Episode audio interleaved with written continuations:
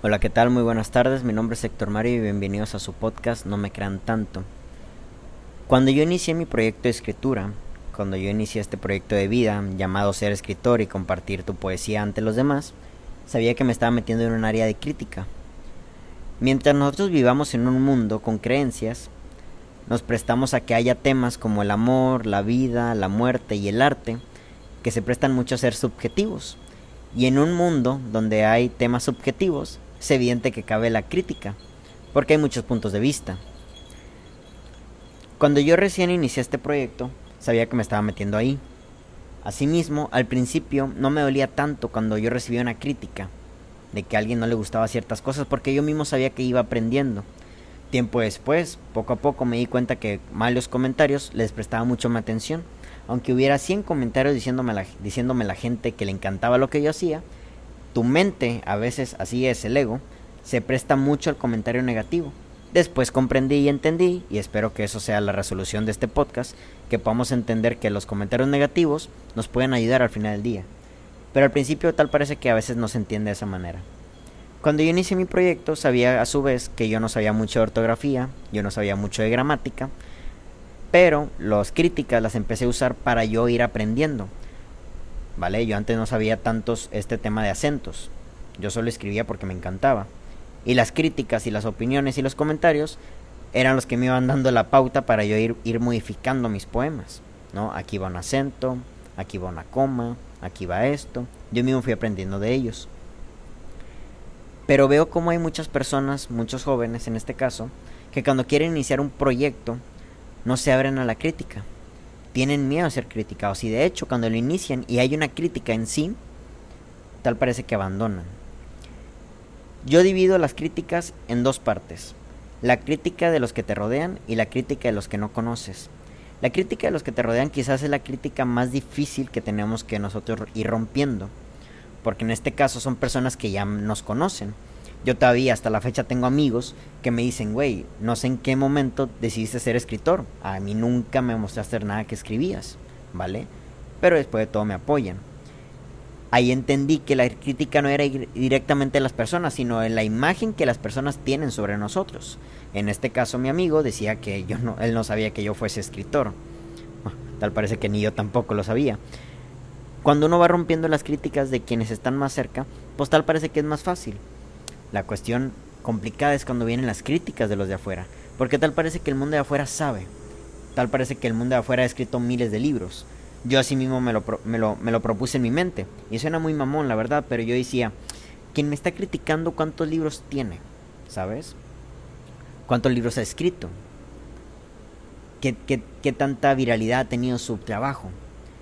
Después comprendí que quienes tienen éxito no tienen tiempo para criticar y aunque tuviesen el tiempo para criticar, no lo hacen, porque saben ellos mismos, ellos saben que parte del, del crecimiento proviene quizá del ser un novato. Y a su vez también saben que el mundo es subjetivo. Así que si no les gusta algo, simplemente no lo emiten, no emiten el juicio, no emiten la opinión. Cuando yo recibí una crítica, recuerdo que en una ocasión alguien me mandó un mensaje, un mensaje muy largo, eh, explicándome, diciéndome que pues la verdad que lo que yo escribía no era bueno, era muy malo, no, no tenía profundidad, no sé qué tanto. En ese momento sí me lo tomé muy personal, de hecho creo que habló un amigo, ¿no? En aquel momento. Después de ahí fue una pauta para entender lo que es estar en el mundo de la crítica. En el comentario, más allá de que quizás no sé la intención con la cual la persona lo llegó a, a, a mandar, así como ahorita yo no, yo no emitiría una opinión respecto a algo que no me gusta como tal, pues en ese momento tampoco quise emitir una opinión sobre alguien que estaba opinando que no le gustaba mi trabajo. Después de todo, una recomendación que yo doy cuando iniciamos un proyecto como el que yo tengo, parecido, cuando demuestras algo a los demás, cuando, cuando compartes algo con los demás, más bien, no te tomes tan en personal los aplausos y las críticas. Porque yo al principio era así, le tomaba tanta atención a los buenos comentarios que cuando caía el malo, híjole, yo ahí decía, chinga, a lo mejor sí soy muy malo, ¿sabes? Y eso evidentemente proponía que yo no sacara ningún libro, ¿sabes? No soy Gabriel García Márquez, no soy Mario Benedetti, y, fíjense que hasta estos personajes han tenido críticas hasta la fecha, y eso que ya no están entre nosotros. Cuando entendí todas estas, estas todas estas partes y que son parte del paquete, estas partes de que, de que la crítica es una opinión de subjetiva de alguien más, cuando la crítica proviene de gente que en su mayoría de las veces no ha logrado absolutamente nada, y no es que haya logrado algo como, como decir que lo que yo he logrado es más importante, no, me refiero a, a algo que haya emitido quizá el abrirse a la opinión de los demás. Yo me abrí a las opiniones de los demás. Las personas que critican se han abierto a eso. Porque también eso es un tema muy interesante con respecto a la crítica. Cuando yo inicié en el mundo de la crítica estaba poniéndome en el escaparate. Estaba poniéndome sobre, sobre el teatro. ¿Vale? Estoy ahí para que me critiquen, para que digan algo de mí. ¿Vale? Aunque yo no quiera indudablemente va, a pasar, reitero, si le pasó a Gabriel García Márquez, si le ha pasado a Michael Jackson, si le ha pasado a, no sé, Iñárritu, este, Quentin Tarantino, los grandes personajes del arte, Monet, Botero, todos, todos estos personajes, pues, ¿por qué no lo van a hacer conmigo? Entendí que cuando tú te abres en un punto de, de, visión, de apertura ante los demás, comúnmente la gente que menos va a comprender eso es la gente que va a criticar porque ellos no están ahí. Ahora que yo estoy aquí, entiendo cuando otra persona se abre y prefiero no emitir una crítica. Aunque su proyecto no me guste, prefiero no emitir una crítica. La otra ocasión, este, hay, no, no, voy, no voy a dar nombres, pero hay alguien, un escritor que en lo personal a mí no me gusta cómo escribe, pero que la verdad que si yo emito una opinión sobre él es más bien de que aplaudo mucho su proyecto. Porque a pesar de que su escritura no me gusta, su proyecto va muy bien. Se nota que el tipo va muy bien con su proyecto. Se ve que realmente está tocando el corazón de miles de personas. En ese caso yo me guardo el comentario de lo que no me gusta porque es subjetivo y aviento mi comentario y es el que es el que predomina la atención, debería de predominar la atención de los demás de lo que estoy diciendo, que su proyecto es muy bueno. Su proyecto de escritor es muy bueno. De hecho, yo creo que ciertas partes de lo que él hace debería yo hacerlas en mi trabajo. Y no debería como, como un deber de necesidad, sino por, yo creo que después de todo en este tema del, del marketing, en este tema de estar en redes sociales, tienes que adaptarte a ciertas circunstancias para que tu proyecto se vuelva más viral. Que él lo está haciendo y quizás ahí yo estoy fallando. Y eso lo aplaudo un chingo. Quizás alguien que no está en mi posición y que no le guste la, la escritura de él, puede emitir un juicio, puede emitir una mala opinión sobre su escritura porque quizás él no comprende lo que es estar bajo la luz, bajo el foco, en el escaparate, en el teatro, frente a los demás en abertura, en apertura más bien. Entonces, si tú estás iniciando algo, si tú emites una crítica ante alguien que ya está ahí, ten cuidado porque seguramente la crítica que tú estás emitiendo, esto ya lo dije en un podcast anteriormente, es la crítica que tú esperas que a ti te frene. Número dos, tienes que entender que el mundo es de críticas, que el mundo es subjetivo. Hay opiniones distintas, así como a mí no me gusta la escritura de este tipo, probablemente hay un millón de personas que sí le gusta. Y al final del día eso es lo que le debe de importar a ese, a ese autor. Al final del día es lo que él hace y lo que le encanta. Y espero, ojalá y lo tenga pleno. Hacer algo por el miedo a la crítica, en este caso en el arte, o en otro proyecto que estés iniciando, tenerle miedo a la crítica es tenerle miedo al proyecto en sí. Es difícil no recibir críticas. A mí que me gusta mucho el fútbol he encontrado que critican hasta los mejores jugadores del mundo. ¿Vale? O sea, Cristiano Ronaldo y Lionel Messi son jugadores que van a estar entre los top 5 de los mejores de la historia, top 10, no sé. Da igual. Da igual este pedo de, de quién es mejor. Ambos son muy buenos. Pero hasta dentro de esa área hay gente que, dice que son malísimos. Si a ellos los están criticando, que, que, que, están ganando títulos, que están ganando partidos, que están haciendo cosas de otro mundo con el balón, pues ¿por qué a ti y a mí no lo van a hacer? Está claro que, vivimos en, en, un espacio de, de, donde las redes sociales, la tecnología ha hecho que todos sean opinólogos de todo, todos sepan de todo, todos digan, ah, sí, mira, esto, ¿sabes qué? Esto debería ser así, o sea, según la gente. Según la gente las cosas tienen que tener una normatividad, este, una línea sobre qué basarse y yo entiendo, yo entiendo que al menos en el área en el que yo estoy, la ortografía y la gramática son cosas que se deben de respetar, ¿vale? Yo en estos momentos estoy editándole el libro a, a una persona, a un compañero, y me doy cuenta cómo pues encuentro errores de ortografía Y yo le digo, es necesario que nosotros encontremos esos errores antes de sacar tu libro, porque después de todo hay que promover, más allá de la buena lectura con profundidad, sino la lectura acertada con la ortografía. Pero esto es, esto es totalmente también quizás subjetivo, ¿no? Porque si nos vamos al arte, a la pintura, ¿quién, quién, quién, es, ¿quién es quién para poder decir que las cosas tienen que ser en línea recta, con brocha, con aerosol, con óleo? Da igual. ¿vale? En la escritura quizás sí tiene que haber una opinión más acertada porque está la RAE, porque hay, porque hay una eh, estipulaciones de cómo debe leerse un texto, la redacción en sí, muchas cosas, ¿no? Que yo me he ido topando, he ido aprendiendo.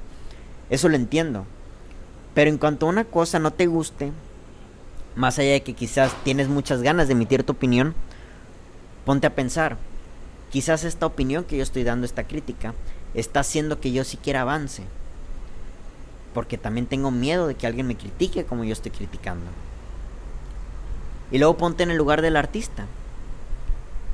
¿Qué tanto ha hecho para estar donde está? Digo, porque al final del día nos podemos eh, meter mucho en el tema de que no, es que la música de antes tenía más vida, es que la de ahora es un poquito más tecnológica, no tiene tanta ciencia sus versos, eh, repiten siempre la misma palabra, nos podemos meter en eso. Después de todo, la música es para sentir. Y yo en lo personal, tanto música del pasado como del presente me gusta mucho. Da igual, ¿saben? No tengas miedo de entrar a este área, ¿sabes? Porque es indudable que te la vas a topar. Es indudable que existe. Yo, a mis casi tres años de haber iniciado este proyecto, sigo recibiendo críticas. Las entiendo. Trato de no contestarlas no contestarlas no es un hecho de que no estoy, no estoy en, en, confrontación con el tema, sino porque si la otra persona ya tiene la idea de que no le gusta mi proyecto, pues ¿qué más puedo hacer para que le convenzca? No le puedo decir, ah, no, mira, fíjate que mañana voy a sacar un libro, quizás ese sí te convence. Pues no, ¿vale? Ahí tengo cientos y cientos de poemas en mi página, ¿no? Tengo como unos 400 poemas puestos en mi feed, tengo ahí historias destacadas donde también tengo chingo de poemas. Si no te gusta, no te gusta y ya punto, ¿vale? Si al final del día la crítica me da a enseñar que, yo estoy eh, mal en la ortografía, en la gramática, la escucho y la atiendo. Y la cambio. Yo recuerdo mucho que en, mi, en las primeras, en la primera impresión, sobre todo de Tequila y Olvido, yo tenía errores ortográficos. Y una persona me lo hizo saber. Y lo agradecí mucho. Le dije, oye, gracias por decirme. La verdad, voy aprendiendo. Ahí tomé yo la crítica de, en este caso, del proceso de la ortografía y todo eso la tomé como algo, algo que me iba a impulsar. Pero después de todo, la, toda la crítica no te tiene que impulsar. Así, mismo no toda la crítica tienes que ponerle atención. No puedes prestarle tu atención y energía a lo que te dice que no le gustan las cosas, porque son subjetivos. Hay una gran diferencia entre decir, sabes que lo tuyo está mal, a decirte, sabes que lo tuyo no me gusta. Si yo digo que lo tuyo está mal, si alguien te dice que lo tuyo está mal, es porque según él o, o según lo que estás haciendo, debe tener una normativa de cómo deben ser las cosas. Las cosas tienen que ser así o tienen que ser asá y tú lo estás haciendo así o lo estás haciendo asá, ¿vale?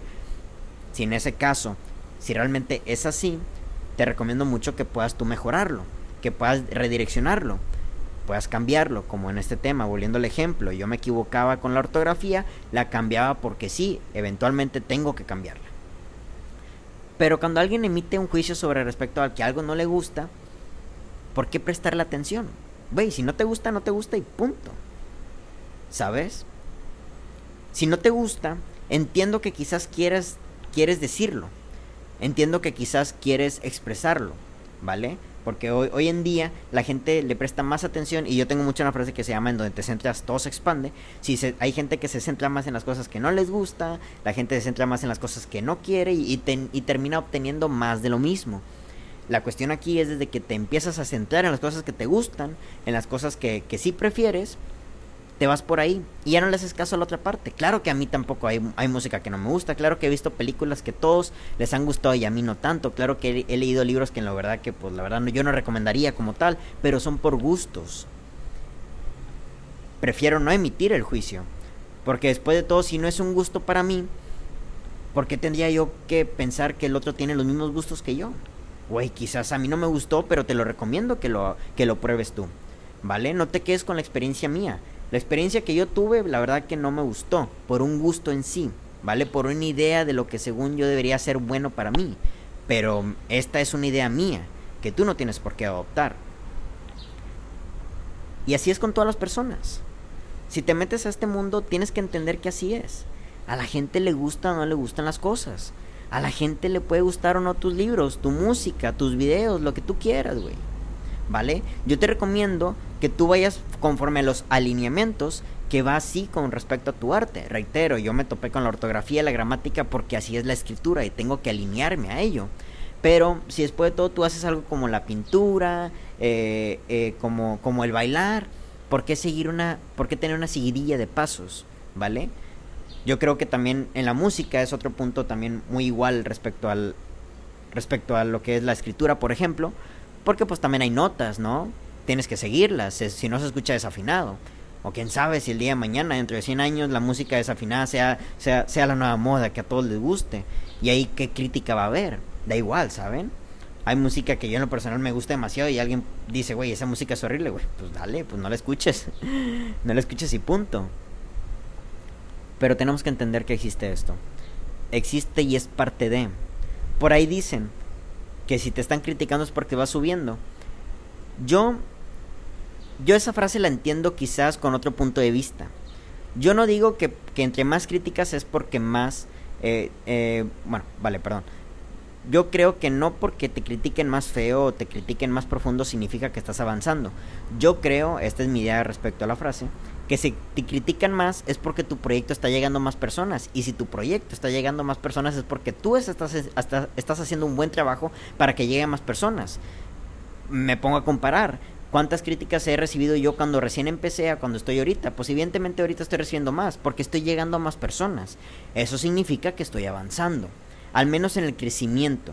¿Vale? Después nos podemos a pensar de que es que la gente no le gustó, la gente, la gente que no le gustó al principio no le está gustando ahorita y bueno, es un tema que ya expliqué. Si tú ahorita no estás recibiendo una crítica es porque todavía te falta llegar a personas. Porque hay que romper el cascarón, ¿saben? Tal parece que las primeras personas como lo dije al principio, pues tenemos que romper la idea de que nos critican quienes nos rodean al principio. Pero comúnmente esas personas no, te dan una crítica, te dan un apoyo. Y eso es muy bonito. Pero después te topas con personas que no conoces. Con personas que, cuando leas su crítica, escuches su crítica, hasta ahí apenas vas a aprender su nombre, créelo. Mucha atención a eso, pero sobre todo que eso no perjudique la idea de que tienes que empezar algo. Porque es algo que te vas a topar sí o sí. Vivimos en un mundo de temas variados, subjetivos, muchas opiniones, muchos puntos de vista, con leyes, alineamientos, las cosas tienen que ser así, tienen que ser así. Está claro que a las personas, no, no todas las personas les vas a agradar, pero créelo, que aunque recibas mil críticas de personas que no le gustaron, si hubo una sola persona que le hiciste tocar eh, en lo más profundo de su ser, de sus emociones, de su conciencia con tu proyecto, yo creo que, que con eso es suficiente. Y al final del día, eso es lo único que importa. Y yo creo que es lo único que me ha importado todo este tiempo. Mi nombre es Héctor Mario y que tengan muy bonita noche. Gracias.